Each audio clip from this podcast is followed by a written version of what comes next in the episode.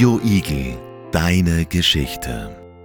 Heute geht es um ein Land, ein windiges, sonniges und sehr bekanntes Land. nämlich um Portugal.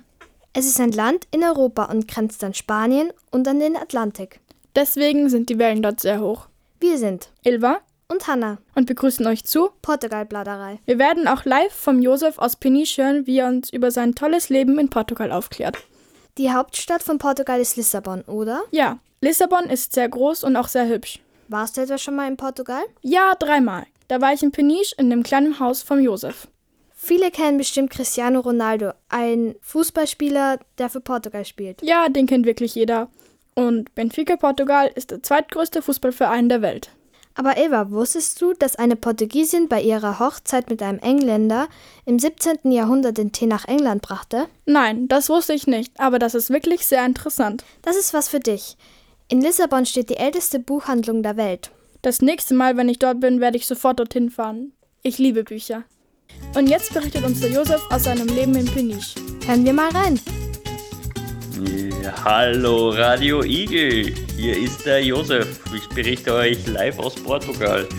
Wir haben 20 Grad und die Sonne scheint. Hier ist gerade Frühling und die Blumen blühen überall. Und ich soll euch ein bisschen was erzählen, wie das Wetter hier so ist. Und nicht nur das Wetter, sondern auch das Leben, soweit mich die Ilvi richtig informiert hat. Und ja, das ist mir eine große Ehre. Äh, wir haben, wie gesagt, wunderschönes Wetter, eine lange Küste von Nord nach Süd, so lang wie Österreich von Ost nach West lang ist. Ähm, circa gleich groß wie Österreich und im Norden sehr waldig und fruchtbar und im Süden sehr heiß und trocken. Äh, Das Leben ist sehr gemütlich und der Jahreszeit entsprechend angepasst.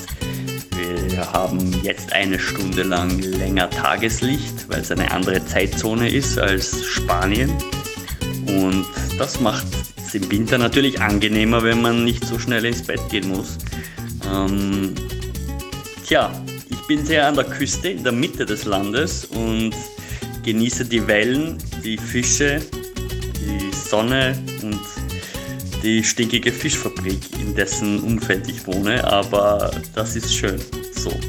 Äh, ja, mehr kann ich dazu eigentlich nicht sagen. Ich kann euch nur empfehlen, es einmal zu erkunden. Die Ilvi kennt es ja schon, die ist ja Profi, was Portugal anbelangt und ich kann es jedem nur empfehlen. Es ist ein äh, sehr nette Leute und ein wunderschönes, gemütliches Leben. Danke an Radio Igel und schönen Tag noch. Tschüss. Nette Leute und ein wunderschönes, gemütliches Leben? Das klingt toll.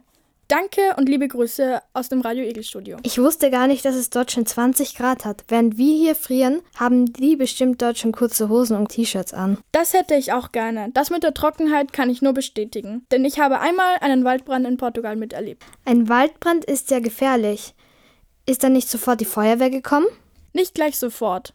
Ein bisschen hat es schon gedauert. Aber dann ist sie bald gekommen. Und ich hatte ein ziemlich mulmiges Gefühl.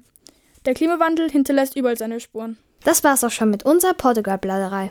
Hohe Wellen, kaltes Wasser, Nette Menschen, angenehmes Klima. Sehenswürdigkeiten, eine wirklich alte Bibliothek und ein, eine wunderschöne Sprache. Vielen Dank fürs Zuhören und jetzt ab in den Süden. Radio Igel, deine Geschichte.